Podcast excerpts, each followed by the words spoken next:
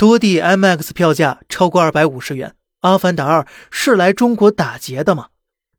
根据每日新闻报道，阿凡达二的高票价和零点开场引发热议。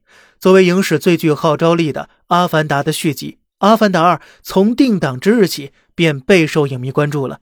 据了解，影片时长一百九十二分钟，该片制作成本约三点一亿美元，高于第一部的二点三七亿美元。十二月十六号首映当天，《阿凡达二》的平均预售票价为七十四点五元。在上海和深圳的一些影城当中，《阿凡达二》的零点场票价已经飙升至了二百五十元以上，而点映场呢，更是高达三百五十八元，也令一些网友望而却步了。网友纷纷吐槽啊，表示太贵了吧？这是电影院好久没有回血，准备大赚一笔割波韭菜吗？电影院现在看起来。真的是饿太久了。以上海为例，普通 3D 观影票价在三十到一百元不等。十六号当天凌晨首场放映票价则为二百五十六元。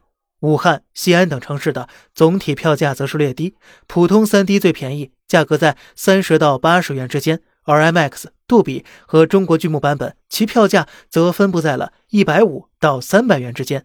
可以看出，根据放映模式、影院地理位置以及具体场次不同，票价呈现出了较大差别。那么，这个票价你能接受吗？